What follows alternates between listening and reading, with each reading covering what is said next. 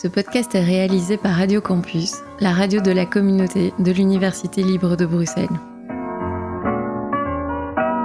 On n'est pas forcément obligé de hurler, de jeter les soutiens-gorge dans la rue et d'être lesbienne. Ah bah merde alors Cela vous est déjà arrivé de vous demander en regardant un film, une série, une pièce de théâtre, un reportage à la télé, quelles étaient les histoires qui se cachaient derrière le visage de ces femmes artistes, journalistes, activistes, politiques? Moi, personnellement, ça m'arrive tout le temps. Puis j'ai remarqué qu'on parlait peu d'elles dans les médias. Bien sûr, on va parler de leurs projets, mais d'elles. Vraiment d'elles. Quel fut leur chemin pour arriver là où elles sont aujourd'hui?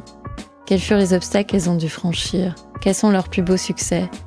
Leurs rêves pour demain? Je m'appelle Carole Cornet, je vous souhaite la bienvenue dans Heures, un podcast qui dresse le portrait des femmes belges, inspirantes, innovantes passionnant. Alors justement, les femmes, parlons des femmes.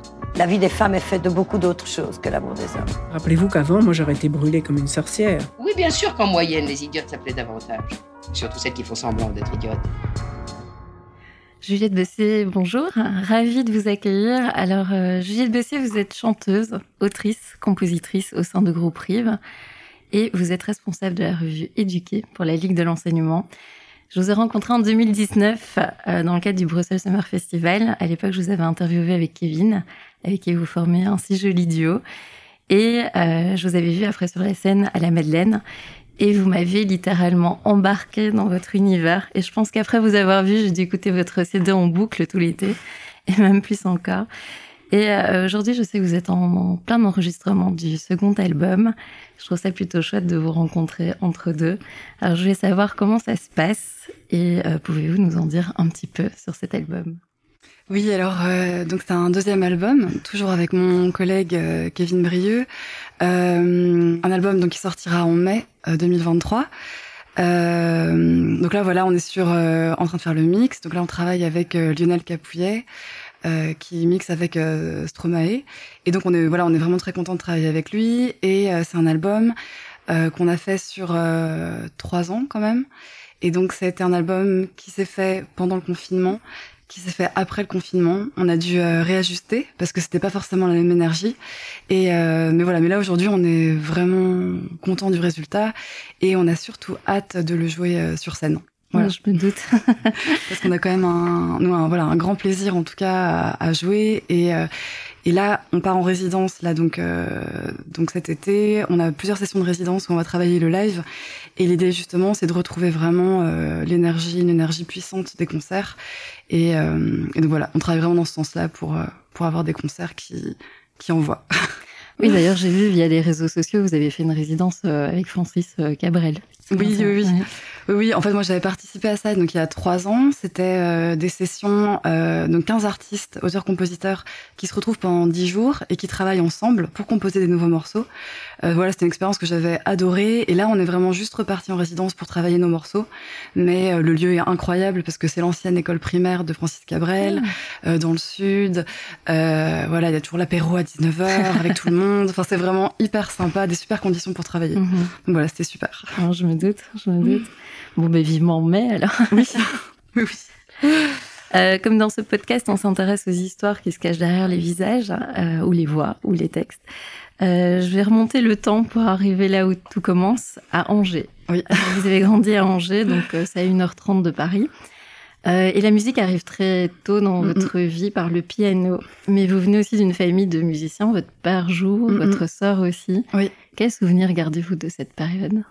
Euh, de l'enfance, en tout cas la musique pendant l'enfance, euh, c'était voilà, c'était surtout le, dimanche. Donc ma sœur, euh, mon père et moi, on a toujours voilà toujours beaucoup chanté. ma sœur violoniste, mon père guitariste et moi pianiste.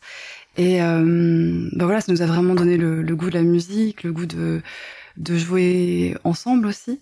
Et alors là, ce qui est drôle aujourd'hui, c'est qu'on a donc euh, une famille, dans la famille élargie, il y a beaucoup de nouveaux petits musiciens, donc des cousines, des petites cousines, euh, des cousins. Et alors, euh, à Noël, on est toujours une vingtaine à chanter, à jouer ensemble. Et c'est assez nouveau, mais c'est vraiment, voilà, vraiment hyper, hyper sympa. Vraiment, c'est vraiment des moments de partage, oui, incroyables. Et c'est une passion qui se, transmettait déjà euh, via vos grands-parents Non, alors justement, on s'est rendu compte de ça il y a pas longtemps. On avait un oncle euh, qui est décédé il y a quelques années.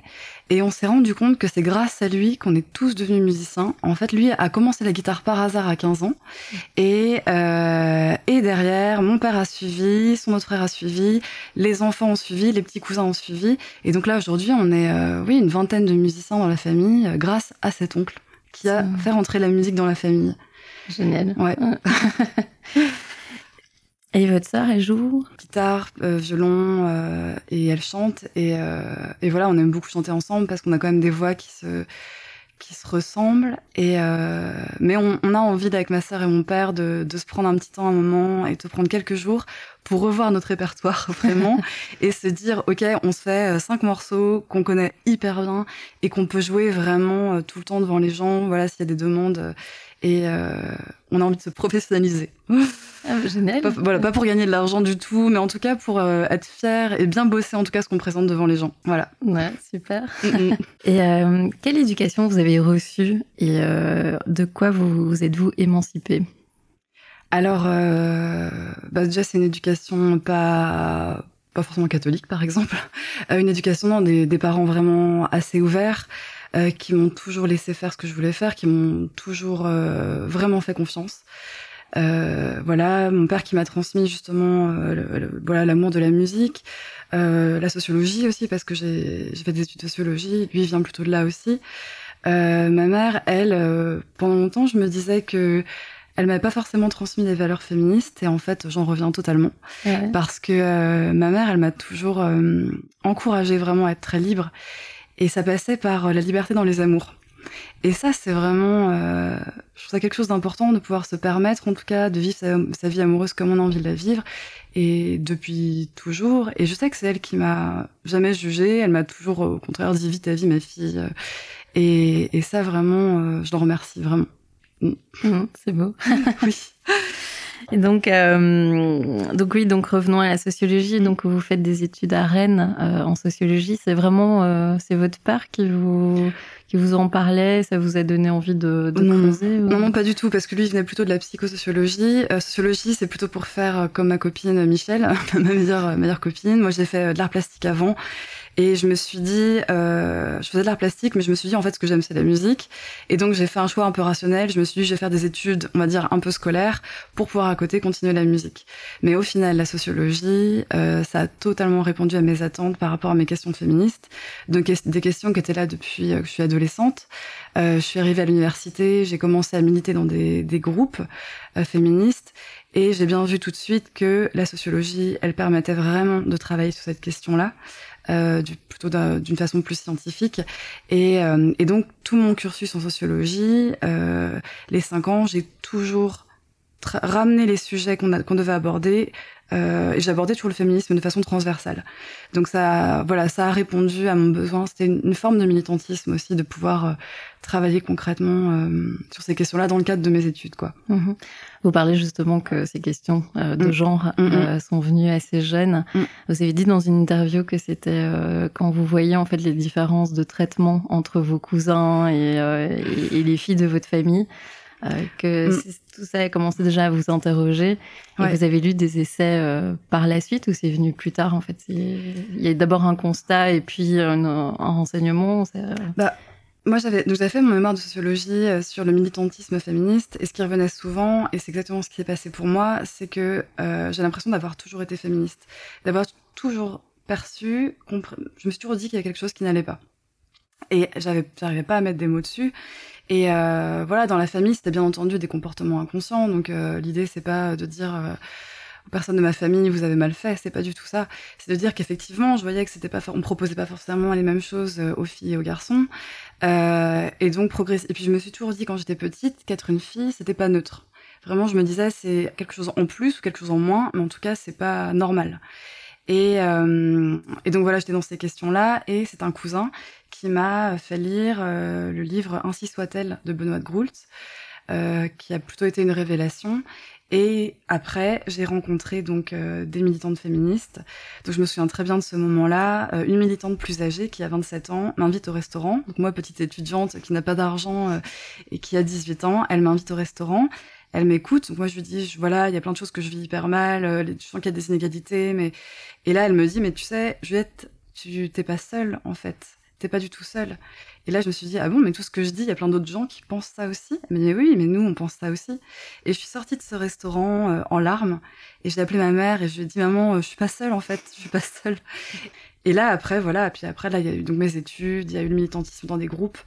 Mais en tout cas, ce qui est intéressant par rapport à, aujourd'hui quand même, c'est que à l'époque, on était hyper isolés.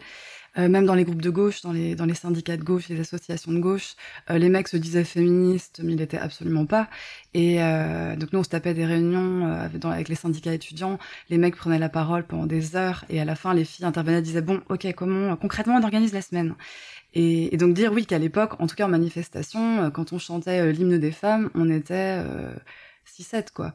Donc voilà, c'était, enfin c'était voilà, c'était, c'était exaltant, mais mais très difficile. Oui, euh, je me doute, euh, parce que c'était bien avant aussi euh, hashtag MeToo. Et, Ouais, ouais, et c'était c'est vrai que euh, depuis le MeToo, il y a eu vraiment une nouvelle vague. Ouais. Mais avant, euh, c'était beaucoup plus considéré, limite un peu obsolète. Oui, oui, c'était vraiment très difficile parce que aujourd'hui, ce qui se dit, c'est que les gens disent je suis féministe, mais à l'époque, c'était je ne suis pas féministe, mais. Et, euh, et moi, j'ai des souvenirs vraiment de. Ça a été hyper dur en fait avec tout le monde, ça a été hyper dur dans ma famille. Euh, on s'est beaucoup, beaucoup engueulé euh, avec mes parents, euh, même avec euh, la famille élargie. Je me suis engueulée vraiment avec mes, mes amis proches. Euh, dans mes relations amoureuses, c'était la galère totale. Je me suis même engueulée avec des amies euh, filles. Voilà, on débattait, on argumentait, on cherchait, euh, mais c'était vraiment, c'était vraiment très dur. Je trouvais ça vraiment très dur. Et progressivement, on a vu les choses changer. Donc euh, moi, j'ai vu progressivement euh, euh, des médias un peu plus mainstream, justement, qui avaient une page consacrée aux inégalités hommes-femmes.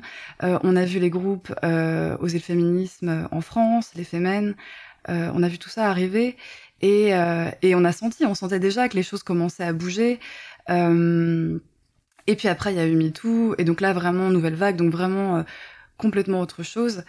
Euh, avec d'autres questions qui se posent, du coup, euh, mais des questions intéressantes aussi de comment, comment les anciennes militantes dont je fais partie, même si on fait pas vraiment, enfin voilà, et il y en a eu bien plus avant moi évidemment.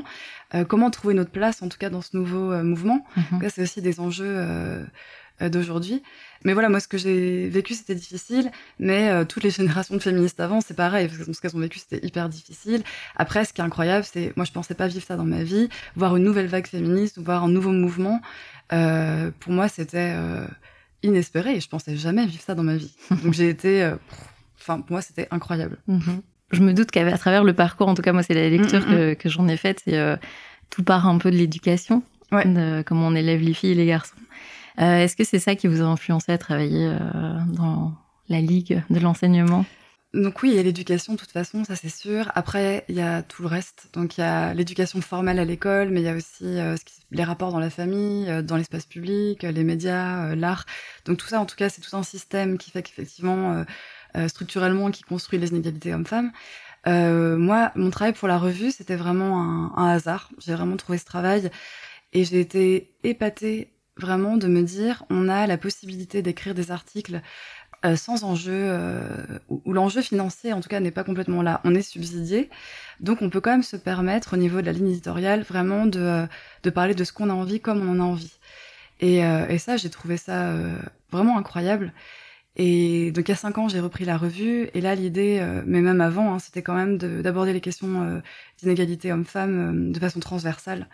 Et donc via l'éducation, via l'enseignement, on peut aborder toutes les thématiques que l'on souhaite, donc vraiment la question écologique, le racisme, pédagogie, vraiment tout. Mais ce qui est toujours intéressant, je trouve, c'est quand même de se dire, il y a quand même des spécificités. Donc il y a la question euh, homme-femme, euh, mais il y a des questions de racisme aussi qui sont quand même toujours là aussi de façon transversale.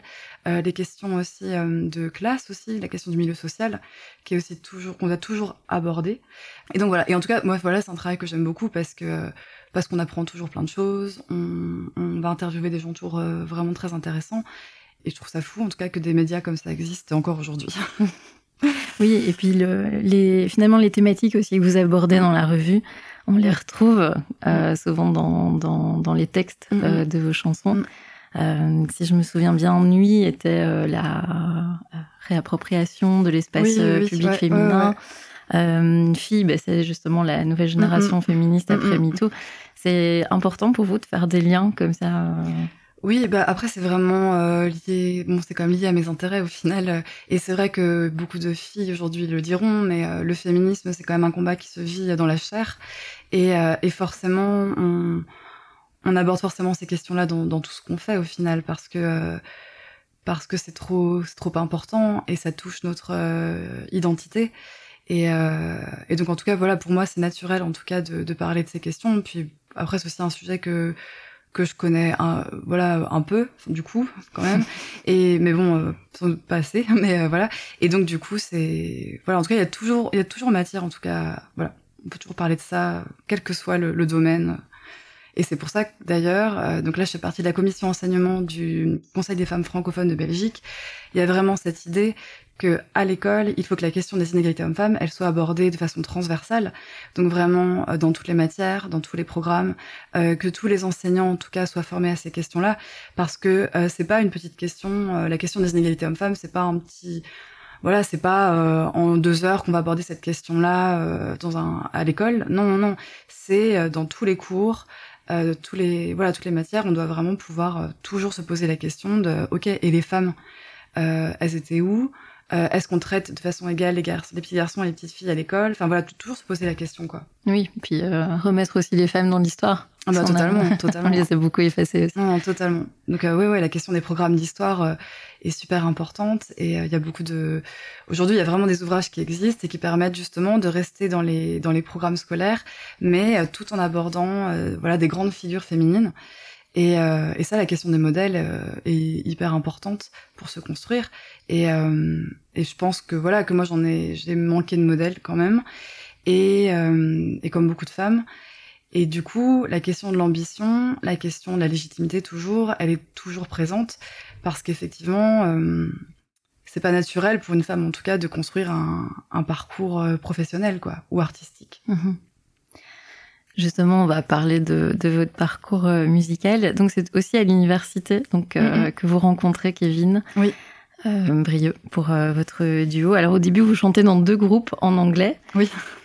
Et puis, vous vous émancipez, vous, vous, vous partez même, je pense, à Bruxelles, vous, vous créez Grive. Oui. Comment ça se passe en fait tout ça, euh, cette émancipation et revenir à la langue, votre langue maternelle pour euh, mieux s'exprimer? Ah bah ça c'est assez intéressant parce que moi quand j'étais euh, au lycée je chantais en français et en fait, c'était une rencontre. Donc, j'ai rencontré Kevin avec un autre euh, gars qui s'appelait Alex. Et en fait, on a monté ce projet musical. Eux cherchaient une chanteuse, en fait. Donc, on l'a pas monté ensemble. Et eux m'ont dit, euh, oui, écoute, nous, c'est en anglais. Euh, on veut une carrière internationale, tout ça. Moi, je dis, OK. Mon anglais était assez merdique, on va le dire. on peut bien le dire.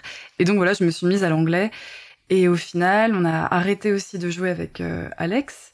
Et après, avec Kevin, on s'est dit, voilà, OK, comment ouais, se recentrer un petit peu sur les, les premières amours. Et puis moi, au final, j'ai toujours écrit, euh, euh, que ce soit euh, voilà dans, dans, mon boulot en sociologie, j'ai toujours écrit même des voilà des textes. Et donc c'était vraiment normal de, de retrouver le français. Mais par contre, sur la question de, de la place des femmes dans la musique, elle est hyper intéressante. Et, euh, et, moi, j'ai quand même commencé la musique avec ce premier groupe qui s'appelait Arter. Et c'était donc Kevin, Alex et Benoît. Donc moi, seule fille au milieu de trois mecs. Et là, relation très très très très compliquée avec Alex, relation interpersonnelle très difficile. Un mec, euh, bah, pour le coup, hyper macho. Et je me suis quand même bien faite euh, écraser, quoi. Vraiment, j'ai été euh, écrasée par ce, ce, mec, avec en plus des... Voilà, il y a quand même des rapports, une ambiguïté, lui, par rapport à moi au niveau de la séduction. Il y a eu quand même des, des gestes particuliers. Enfin, donc, dans ce qui est intéressant dans la place des femmes dans la musique, c'est qu'il y a vraiment le, voilà, tout, tout ce qui s'y passe, mais il y a aussi les relations interpersonnelles. Et ça, je pense qu'il y a beaucoup de filles qui vivent quand même des relations difficiles avec des personnes, des, enfin, des membres des groupes en tout cas. Ça, ça, a été mis en lumière, hein, ça, enfin, on en a quand même aussi hein, parlé avec le mouvement MeToo, où euh, on disait justement qu'il y avait une objectisation de, de, de, la femme et que souvent elle devait être jolie, chanter, et puis elle n'avait pas forcément le, le, le même statut euh, par rapport à l'homme. Euh, est-ce que vous en avez souffert, vous euh euh, oui, bah justement, bah justement, par rapport à, l'anglais, c'est drôle. Ça a été, voilà, ça a été imposé, ça a été imposé à un moment. Alors, est-ce que des filles auraient imposé ça? Je suis pas sûre. En tout cas, ça a été imposé. Bah, en tout cas, voilà, avec Alex, hyper compliqué. Avec les techniciens aussi, c'est pas simple. Mais ça, je l'avais, je l'avais raconté dans une interview. mais effectivement, quand on arrive sur les concerts avec Kevin, les gens me parlent jamais. Et, donc la technique maintenant, voilà, c'est si un technicien ne s'adresse pas à moi, euh, alors j'ai aussi des instruments sur scène, Kevin me regarde, et donc les gens sont obligés de me regarder, de me parler. Et euh, donc ça, c'est des petites techniques. Après, je pense sincèrement que voilà, moi j'ai été hyper euh, protégée parce que euh, voilà, dans un duo, mec-fille, les gens ont toujours pensé qu'on était ensemble en plus. donc euh, on va pas toucher euh, à la meuf de machin quand même, ça se fait pas. et, et donc voilà, en tout cas. J'en ai, j'en ai, voilà, j'ai été touchée par ça, mais je pense que le côté quand même duo mec-fille, c'est quelque chose qui m'a aidé quand même. Mm -hmm. Justement, je pense que c'est en 2019, vous signez avec 700 autres femmes euh, artistes euh, le manifeste des femmes engagées des métiers de la musique, le FEM. Euh, et en Belgique, à la même période, il y a le département musique de la Fédération Wallonie-Bruxelles qui va établir une charte avec toute une série d'engagements pour les femmes. Quel est le bilan de ça trois ans plus tard Alors, euh, là, il faudrait leur demander vraiment euh, à Civias là euh, comment ça se passe. Bah, après, de toute façon, ça met beaucoup beaucoup de temps à bouger. Là, j'ai quand même vu que le festival francophone, euh, là pour leur édition de cette année, il y avait 60% de femmes. Donc moi je dis euh, waouh, incroyable. Euh, bon, au final non, parce que Civias a sorti un rapport il y a pas longtemps. En fait non, cette année c'était quand même la cata sur les festivals, mais vraiment la cata. Ouais. C'était 6-7% de femmes. Enfin certains festivals de jazz, voilà 6%. Sinon c'est 15%. Enfin c'est quand même vraiment voilà, on n'est pas du tout, mais les questions, elles se font, elles sont à tous les niveaux. Hein. C'est la question des subsides, c'est la question des récompenses, euh, c'est la question euh, de la diffusion, de la programmation.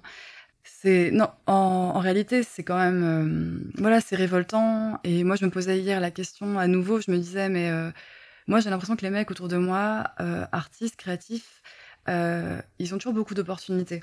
Il y a toujours beaucoup d'opportunités. On leur propose de travailler sur tel ou tel projet moi, mes copines artistes, j'ai l'impression que c'est moins simple. On a les projets nous tombent pas comme ça, on nous appelle pas comme ça pour nous dire ouais ça te dirait. Euh... J'ai l'impression que c'est moins fréquent.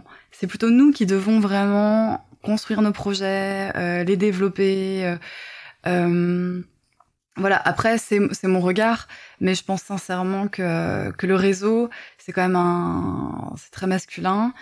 Et donc ça change parce que nous on est en train de se faire un, réseau de filles. Nous je sais que dans la revue on embauche beaucoup de journalistes filles aussi parce qu'elles ont un point de vue féministe et qu'on trouve que ça a du sens. Mais euh, non non mais il y a voilà il y a beaucoup d'enjeux encore euh, aujourd'hui. Euh, l'égalité n'est pas du tout là.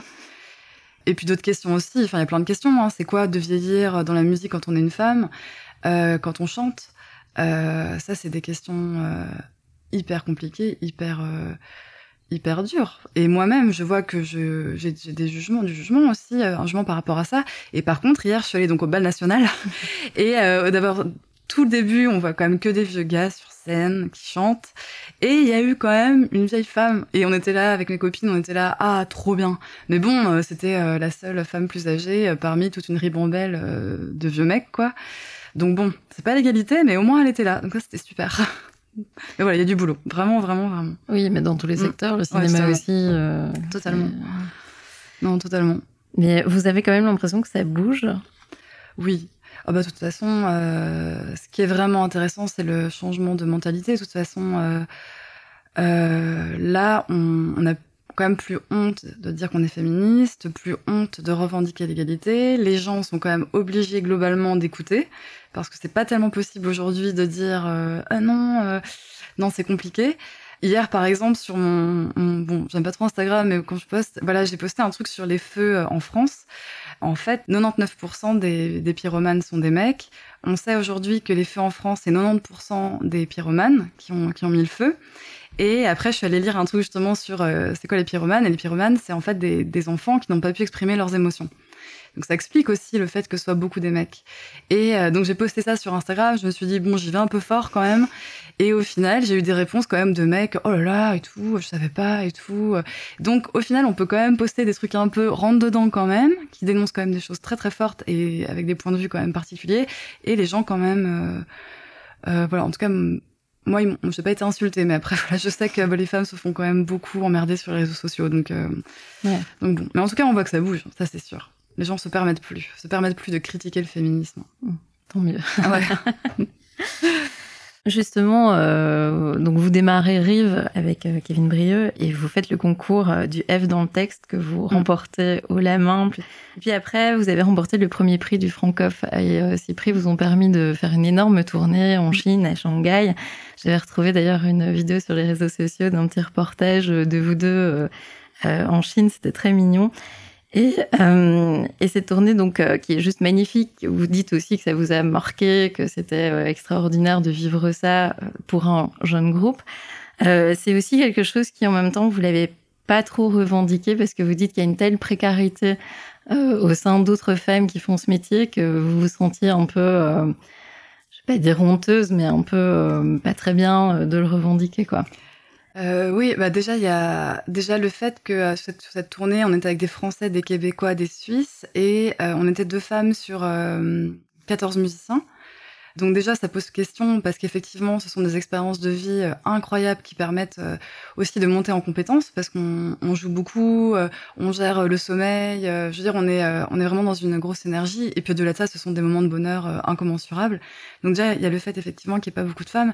Et euh, et, et non, après peut-être sur la non, après c'est la question, je pense comme beaucoup de femmes, c'est quand on fait des choses bien, euh, on est quand même, on, on continue quand même à se rabaisser, on continue à dire non, mais c'est parce que j'ai eu de la chance et parce que euh, au final, euh, et ça, je pense qu'effectivement, euh, voilà, c'est quelque chose chez les femmes aussi. Après, je crois aussi que c'est, euh, bah, je trouve que c'est c'est important en tant que femme de vraiment de valoriser ce qu'on fait. Et il y a tout un enjeu à- par rapport à ça parce qu'on on se casse beaucoup. Après, je crois vraiment qu'au niveau des valeurs, euh, le fait de pas trop la ramener en général, euh, je pense que c'est plutôt bien. Et euh, alors après, euh, il y a des techniques, il y a d'autres gens qui disent justement fake it until you make it, quoi. C'est une autre façon de voir les choses et en vrai c'est sûr que ça marche. Je pense qu'effectivement si on si on fait croire que ça va, bah bien sûr que ça va aller. c'est la prophétie autoréalisatrice. Mais bon après voilà moi je trouve que c'est bien aussi de voilà de, de, de calmer le jeu et puis après on sait aussi de toute façon que euh, voilà que la musique on peut très bien à un moment faire des trucs géniaux, euh, être sur le devant de la scène et euh, quelques années plus tard euh, plus du tout quoi. Et donc euh, voilà garder ça, en tout cas profiter de ces moments-là, ça c'est évident, c'est très important. Mais par contre effectivement euh, voilà être conscient que que c'est un univers effectivement très très un milieu très fragile où c'est très très difficile au final de de, de perdurer dans la même énergie. Après, voilà, ce qui est intéressant, c'est qu'il y a plusieurs phases dans la vie et que, voilà, à un moment, on fait ça, ça marche bien. Après, on fait autre chose, peut-être plus intimiste. Voilà, ça marche différemment. Bon, voilà, après, c'est tout un travail sur soi, en tout cas. mais, euh, non, non, mais après, c'est très, être euh, artiste, je pense que c'est quand même pas, c'est pas très simple pour la, voilà, il faut, faut quand même beaucoup travailler sur soi, je pense, pour, euh, pour accepter les hauts et les bas. Oui, le, le désir aussi des autres. Ouais, euh, totalement, totalement. Mm. Donc, voilà. À la, à la sortie de l'album euh, de Narcose, Mm. euh, enfin, vous avez enchaîné les concerts, euh, les tournées, les avant-premières. Enfin, il y a eu vraiment plein, plein de choses euh, qui ne s'est pas arrêté euh, jusqu'en 2019. Et puis en 2020, euh, la crise sanitaire arrive et tout s'arrête dans le- ce secteur-là, euh, le secteur culturel qui est Mm. beaucoup touché au premier confinement, enfin, et au Mm, mm. deuxième et au troisième. Euh, comment avez-vous vécu cette période? On avait plus ou moins fini la tournée, donc il n'y avait pas de frustration, en tout cas par rapport à, l'album. Donc ça, c'était vraiment important. Après, ça c'est voilà le confinement, ça c'est hum, pour moi c'était lié aussi à une, période personnelle hyper compliquée, Euh, une euh, voilà une rupture. euh, donc pour moi c'était quand même tout dans la tête, plus plus faire un deuxième album. Et on savait pas tellement où aller. Vraiment, on était en recherche. Et donc, on a quand même, euh, on a pris le temps. Vraiment, on a pris le temps. On a vraiment, euh, on a évolué sur des choses. On s'est beaucoup tourné justement sur les. On, est, on a fait pas mal de balades, des balades, des chansons un peu déprimantes, euh, puisque tout le monde était dans un, tout le monde avait besoin de douceur, vraiment. Et euh, donc voilà, on a, on a appris. Euh, puis après, la vie a repris le dessus, quoi. Après, euh, voilà. Moi, je suis sortie de la, de la dépression post-rupture. Euh, les concerts ont repris. Euh, et là, on a eu envie quand même de faire euh, autre chose euh, musicalement. Et donc voilà. Et donc l'album là qu'on va présenter, c'est euh, il y a, y a, il reste des balades, des choses qui ont été faites pendant le confinement, mais il y a aussi des, des nouveaux morceaux justement euh, plus ancrés dans la vie. Et, euh, et voilà. Après le confinement, c'était pour moi, c'était ça allait encore parce que j'avais pas d'enjeu euh, financier. Et ça, c'est le plus important. Quand, dès, dès que dès qu'il y a des questions financières, je pense que c'est vraiment très très difficile, même de vivre en général. C'est vraiment c'est très dur. Et donc moi j'avais pas ces questions-là, donc au final c'était c'était voilà, c'était ça, c'était important, c'était pas facile, mais euh, voilà, quand on a de quoi vivre, au final, euh, bon, ça va quoi. Ça vous rassure d'avoir un salaire fixe et de pouvoir euh, du coup vivre la musique sans pression, mm. justement?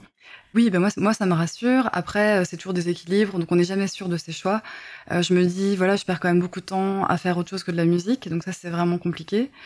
Euh, et en même temps, j'aime bien euh, que la musique reste vraiment un, aspect, enfin qu'il y ait voilà cet aspect hyper euh, libre, euh, pas forcément pas lié à des enjeux financiers. Après, c'est des choix personnels. Chacun, voilà, chacun fait comme il peut. Mais en tout cas, sur le confinement, quelque chose qui était quand même intéressant, c'est que hum, comme il y avait plus de concerts, il y avait plus d'adrénaline. Il y avait plus ces coups de coups de pression qui moi me quand même me, font me sentir vivante et qui me rendent quand même euh, tellement heureuse. Il y avait plus ce truc-là. Donc euh, j'ai dû, euh, j'avais j'ai commencé aussi une psychothérapie à ce moment-là, et, et, donc tout l'enjeu ça a été de, de réapprendre à, à apprécier le quotidien. Et il y a de l'enjeu à ce niveau-là.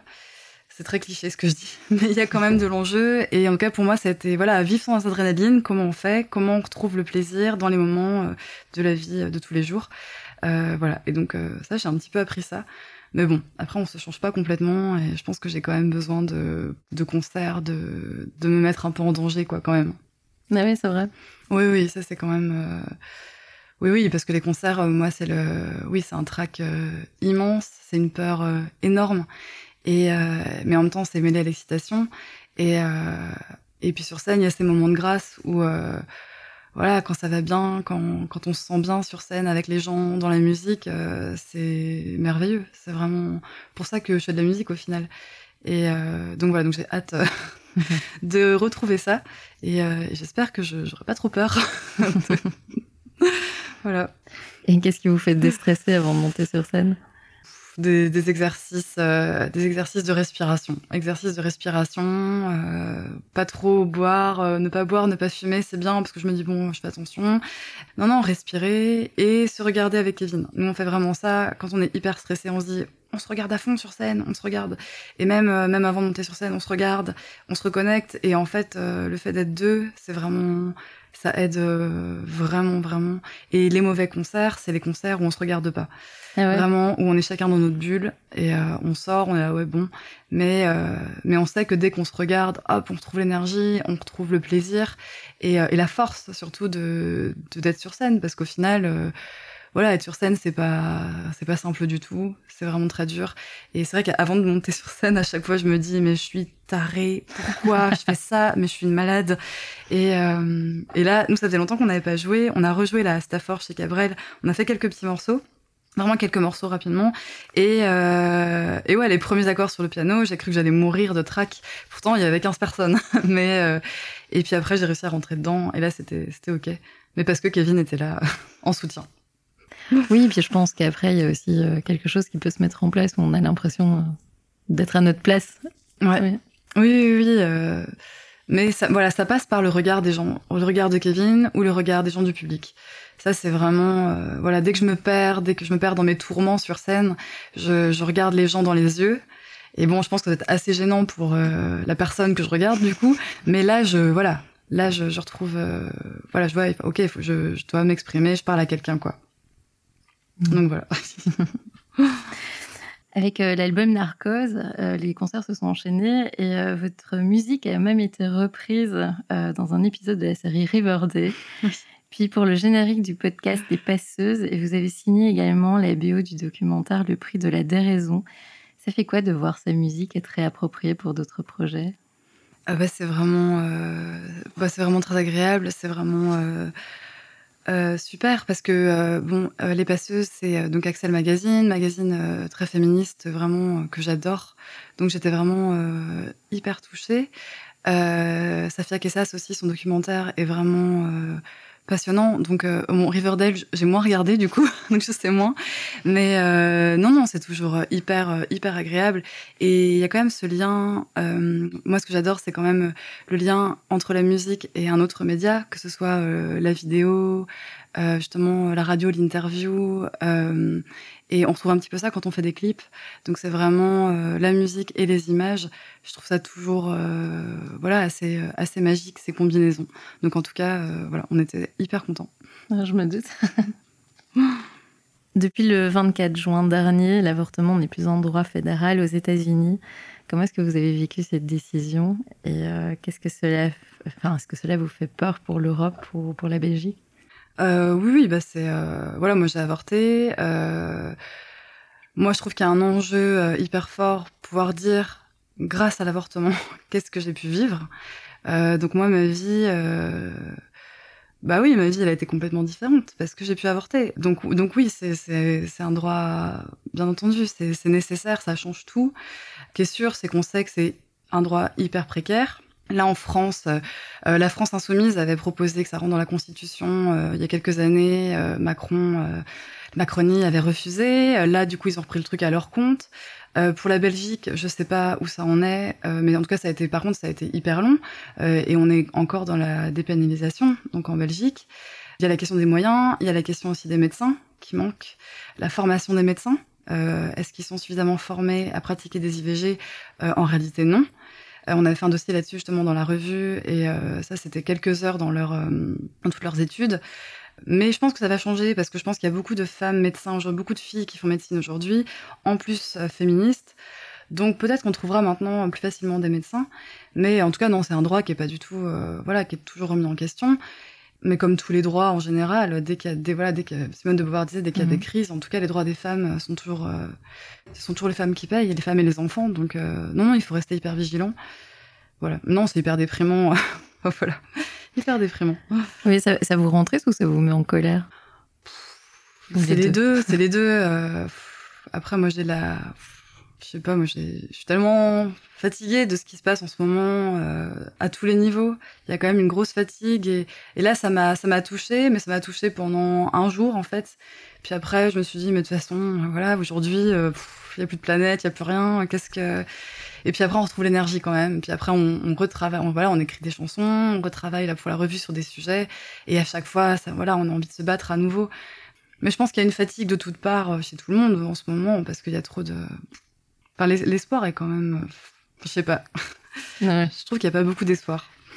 J'avais lu quelques articles de, de militantes féministes qui disaient que c'était finalement c'était usant de devoir tout le temps recommencer. De, Ouais. Et finalement, il y a un côté où c'est il faut prendre soin de soi et d'être dans le Ouais. self-care pour pas non plus sombrer. Bah, pff, de toute façon, euh, déjà, quand, euh, déjà, il y a 15 ans, il y a des copines féministes qui me disaient, de toute façon, je serais pas, je serais plus, enfin, je serais pas féministe, je serais plus conne, je serais plus heureuse.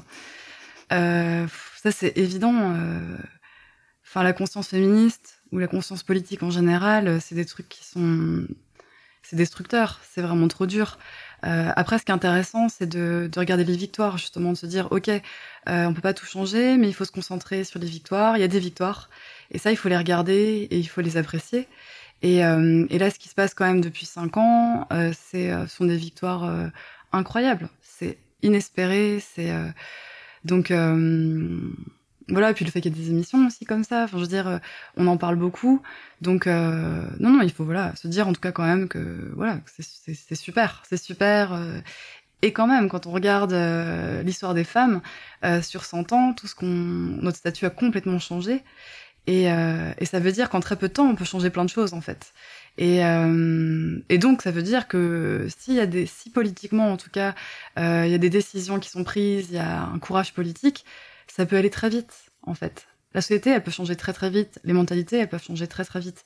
Euh, c'est juste que il faut euh, qu'il y a la société civile qui se bat effectivement, mais il faut que les politiques à un moment euh, s'emparent aussi de, de ces sujets et euh, et, et y aillent quoi. Mais bon, pas si simple de faire bouger les politiques. euh, ils font ce qu'ils peuvent. Ouais. Oui, et puis des mentalités qui sont installées depuis euh, des décennies et des décennies. Ouais. Mais après, ça peut changer hyper vite. Mhm. Voilà, en cinq ans, là, on a vu les mentalités euh, évoluer. euh, Il y a plein de choses qui passent plus. Euh, et ça, c'est incroyable. Donc au final, non, non, au final, ça peut vraiment aller vite. Mais en période de crise économique aussi, il faut vraiment être très vigilant parce que du coup, il y a moins de place pour les avancées sociales. Comment est-ce que vous faites pour vous ressourcer? Pour garder le cap euh, avec le sourire et la douceur Je pense que se ressourcer, euh, euh, bah moi je fais du vélo à fond. Genre le, bah le vélo c'est, voilà là je suis venue sous la pluie et je voulais venir en vélo parce que c'est un moment pour soi. Moi je mets de la musique mais il faudrait pas tellement en mettre, mais j'en mets quand même. Et puis bah après c'est les relations quoi, c'est vraiment voilà l'amitié, l'amour, la famille, les relations profondes. Euh, les relations de qualité. Ça c'est vraiment euh, je trouve que c'est vraiment le plus important euh, dans la vie. Et ce qui est intéressant, c'est que les expériences difficiles qu'on peut vivre, même si elles sont difficiles, à chaque fois, elles nous obligent à, aller, voir les autres et à retrouver les autres. Et, je trouve que les relations, elles gagnent à chaque fois. Voilà, des ruptures difficiles, des deuils, ça permet de, ça permet en tout cas de resserrer les liens. Et voilà, la relation de qualité, je trouve que c'est vraiment le plus important. Un rêve pour demain que vous aimeriez bien euh, réaliser un jour? Euh, pour euh, la société ou pour moi? Comme vous voulez. Oh là là. Bah non, le monde, je voudrais que ça aille mieux. je voudrais vraiment que ça aille mieux. Je voudrais qu'il y ait plus d'enjeux. euh, Voilà, je voudrais que la planète aille mieux, vraiment. Donc là, c'est la petite fille qui parle. Pour moi, j'espère en tout cas, voilà, continuer à, à faire de la musique, euh, voilà, que ça touche les gens. Mais voilà, je m'inquiète trop pour le monde au final, et, euh, et c'est ça le plus important pour moi, c'est euh, comment, euh, qu'est-ce qu'on peut faire, euh, voilà, pour que la planète euh, ne crève pas, pour qu'il y ait moins d'inégalités euh, à tous les niveaux. Voilà, parce que je trouve ça dur de, voir la- de regarder l'avenir en ce moment. Et, et moi, j'ai, je suis dans la question, euh, voilà, moi, ma question, c'est est-ce que je dois avoir un enfant ou pas? J'ai jamais su. Jamais su si j'en voulais ou pas. Donc, c'est vraiment des questions rationnelles, mais aussi liées à ce que je suis. Est-ce que je veux vivre cette expérience d'amour Est-ce que. Et, euh, mais le contexte actuel fait que. euh, bah, que ça rend ces questions très, très difficiles. Vraiment difficiles. Et. euh, donc, en tout cas, voilà, en tout cas, cette question fondamentale, elle est vraiment liée à- au contexte. Et voilà, et c'est pas simple, vraiment pas simple. Non, Mm, c'est jamais simple. Est-ce que vous avez envie de dire quelque chose, un petit mot pour la fin? Oui, un petit mot pour la fin, ça pourrait être, euh, bah, je sais pas moi, de que tout le monde continue à s'informer, en tout cas, à, lire, à écouter justement des podcasts, à, discuter et à, se mobiliser quand même.